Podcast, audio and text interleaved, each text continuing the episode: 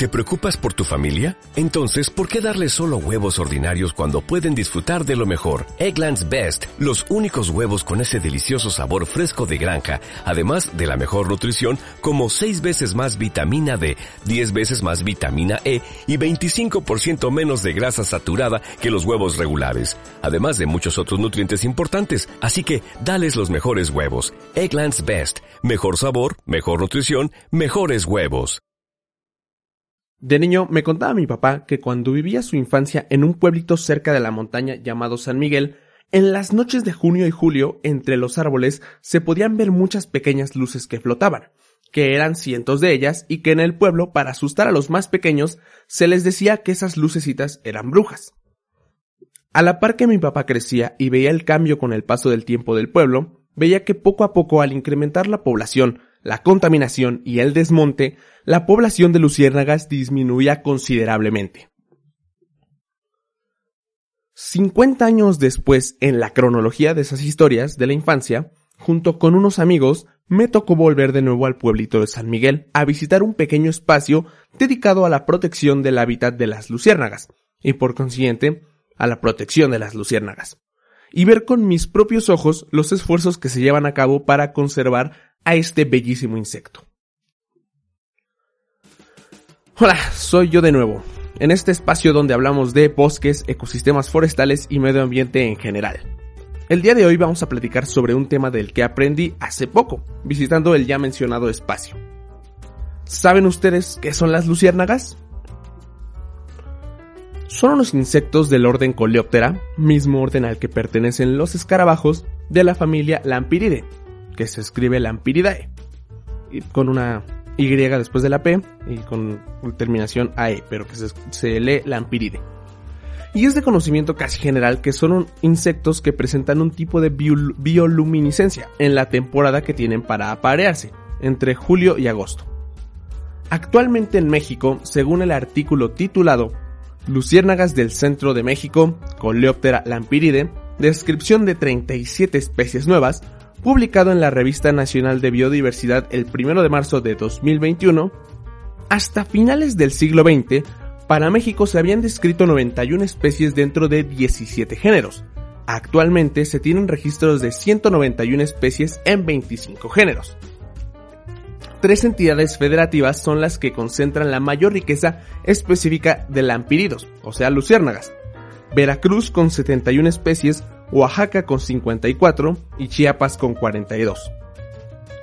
Durante la última mitad del siglo XX, el incremento de especies nuevas fue de 53. En los últimos 20 años, el número de taxones se ha incrementado considerablemente, ya que se han descrito cerca de 50 nuevas especies. Aún con este incremento de información taxonómica, la mayoría de las especies no son fáciles de reconocer sin el estudio minucioso de su morfología y todavía existe un gran número de especies por describir, sobre todo en aquellos lugares poco explorados. El conocimiento taxonómico de las especies es fundamental para la comprensión de la biodiversidad, sobre todo en un país megadiverso como México, condición determinada por su topografía, sus diversos climas y su vegetación.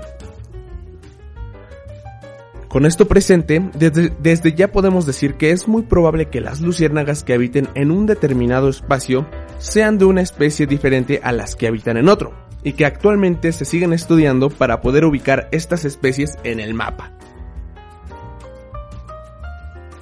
Con esta pequeña introducción de lo que son las luciérnagas, haremos la siguiente pregunta. ¿Por qué brillan? Según lo aprendido en mi visita a este pequeño santuario, las luciérnagas cuentan con, un, con bioluminiscencia.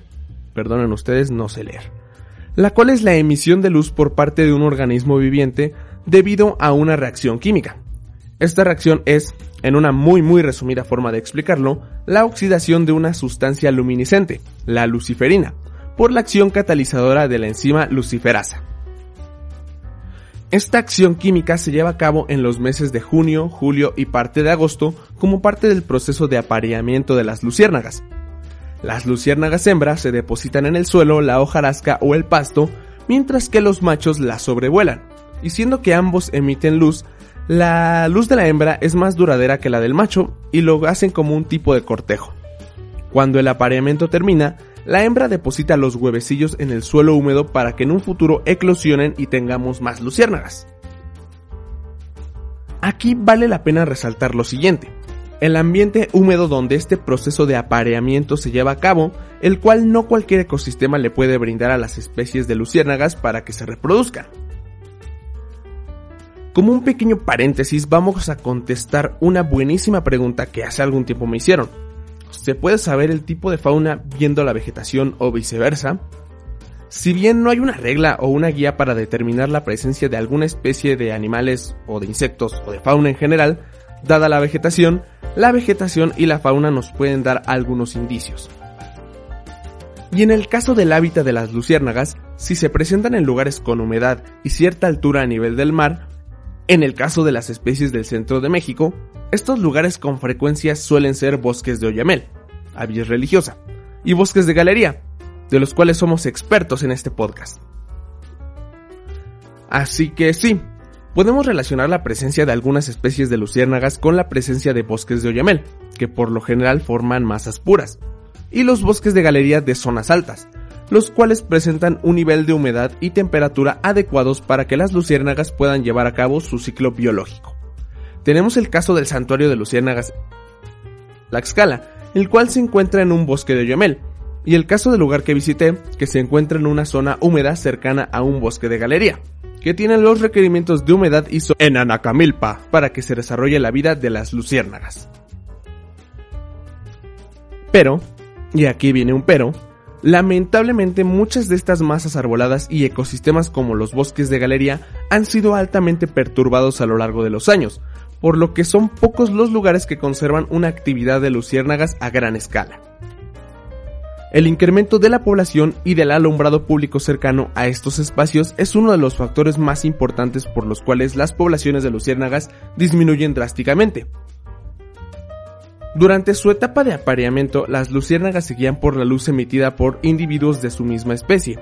Si hay presencia de alguna luz artificial al momento de este proceso, las luciérnagas pueden confundirse y no aparearse. Digamos, si cerca de un, de un centro como tal de reproducción de luciérnagas, hay alumbrado público, hay casas, hay actividad humana por las noches, estas luces que emite la ciudad o de los centros urbanos pueden ayudar, eh, pueden, sí, ayudan a afectar el proceso biológico de las luciérnagas y por ende no dejan reproducirse. Es por esto que cuando visitamos espacios dedicados a la producción de luciérnagas, nos piden no encender lámparas o tomar fotos. Otro factor importante por el cual las poblaciones de luciérnagas disminuyen su número está relacionado con algo que mencioné momentos antes. Las luciérnagas hembras, al momento de aparearse, se colocan en el suelo, la hojarasca o el pasto, y los huevecillos producto de ese proceso son depositados en el mismo suelo. Por las condiciones de humedad y sombra que presentan sus hábitats naturales, los huevecillos pueden sobrevivir, eclosionar y dar origen a más luciérnagas.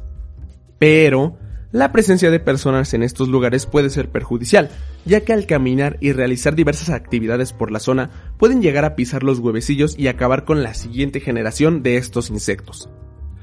Es por esta razón que al visitar espacios que se dedican a la protección y conservación de luciérnagas, es muy importante seguir al pie de la letra las reglas que nos den y no pisar donde no está permitido.